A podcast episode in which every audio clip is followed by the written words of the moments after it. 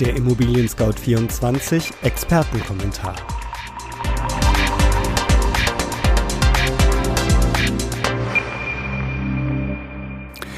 Hallo, liebe Hörerinnen und Hörer. Mein Name ist Andreas Böhm und ich begrüße Sie recht herzlich zur Januarausgabe unseres Podcasts, der sich mit der Preisentwicklung von Immobilien im Jahr 2020 beschäftigt.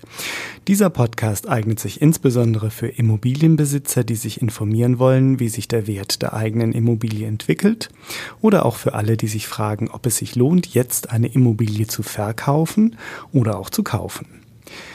Im Januar 2020 fragen wir uns, gehen die Preise durch die Decke? Der Wunsch nach Immobilien ist da.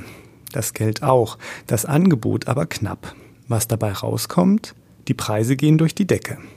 Erfahren Sie, wo die Preise zurzeit besonders schnell steigen und wo sie rapide fallen.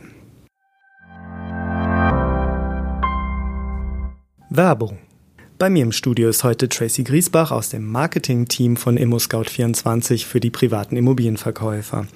Tracy, du kümmerst dich bei uns darum, dass Immobilienverkäufer entspannt und sicher verkaufen können. Was ist denn die wichtigste Frage, die man sich dabei am Anfang stellt? Die erste Frage ist meist die nach dem passenden Verkaufspreis für die Immobilie denn der Preis sollte nicht zu hoch oder zu niedrig eingesetzt werden. Sonst können potenzielle Käufer nämlich verschreckt werden oder noch schlimmer, die Immobilie bringt weniger Geld ein, als sie eigentlich wert ist. Damit Sie gleich am Anfang des Verkaufsprozesses ein Gefühl dafür bekommen, zu welchem Preis Sie Ihre Immobilie anbieten können, empfehlen wir Ihnen unsere kostenlose Immobilienbewertung. Dabei genügen bereits wenige Angaben und die Immobilienbewertung kommt direkt in Ihr E-Mail-Postfach. So können Sie dann selbstbewusst in den Verkaufsprozess starten. Und wo finde ich die kostenlose Immobilienbewertung? Die Immobilienbewertung findet man unter www.immobilienscout24.de slash Immobilienbewertung oder auch in unseren Shownotes. Vielen Dank. Das Immobilienangebot reicht nicht aus, den Bedarf zu befriedigen. Gerade in den Ballungsräumen gibt es zu wenige Flächen. Es muss auf Aufstockung und Nachverdichtung ausgewichen werden. Und wenn dann doch einmal neu gebaut werden soll, fehlen die Handwerker. Die Kapazitäten in der Branche sind bis zum Anschlag ausgelastet. Gleichzeitig sind die Kredite für die Baufinanzierung so billig wie nie. Und das werden sie wohl auch bleiben, wenn die Geldpolitik der Europäischen Zentralbank so weitergeht wie bisher. Auch unter ihrer neuen Chefin Christine Lagarde ist bisher keine Richtungsänderung zu erkennen. Das Hamburger Institut für Stadt-, Regional- und Wohnforschung GEWOS veröffentlichte Anfang Januar 2020 seine Daten für die Immobilienpreisentwicklung des dritten Quartals 2019. Und dreimal dürfen Sie raten, wie sich die Preise entwickelt haben. Im Vergleich zum Vorjahr ging es bei den Eigentumswohnungen wieder besonders steil nach oben. Ein Plus von 8,2 Prozent vermelden die Gewus Marktbeobachter. Im Durchschnitt stieg der Preis des Quadratmeters auf 2030 Euro. In den Boomstädten Berlin, Hamburg, München, Köln, Frankfurt, Stuttgart und Düsseldorf stiegen die Preise für Eigentumswohnungen sogar um 9,0 Prozent. Die Dynamik der Preise sei also ungebrochen, wie Gewos Geschäftsführerin Caroline Wanzig erklärt. Bei den Häusern stiegen die Preise im Vergleich mit dem Vorjahr um 7,4 Prozent. Der Unterschied zu den Mieten erscheint da schon gewaltig. Diese stiegen nämlich nur um durchschnittlich 3,7 Prozent. Doch was soll man machen, wenn es kaum Anlagealternativen gibt, sind Immobilien dennoch heiß begehrt. Insbesondere Anleger befeuern diesen Boom deshalb besonders. Es geht ihnen teilweise gar nicht mehr darum, über die Mieten ihre Kapitalkosten hereinzuholen, sondern allein der Wertzuwachs der Gebäude sorgt an vielen Standorten für eine akzeptable Rendite.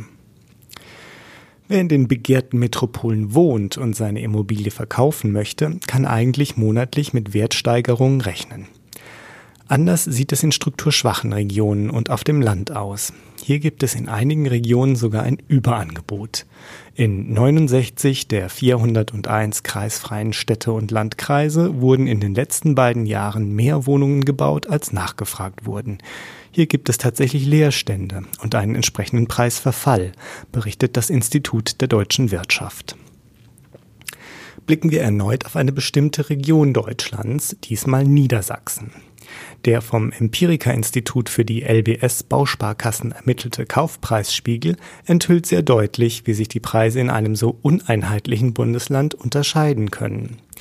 Auch wenn Hannover nicht zu den sogenannten Top 7 Städten in Deutschland gehört, sind die Preise der Landeshauptstadt doch am höchsten.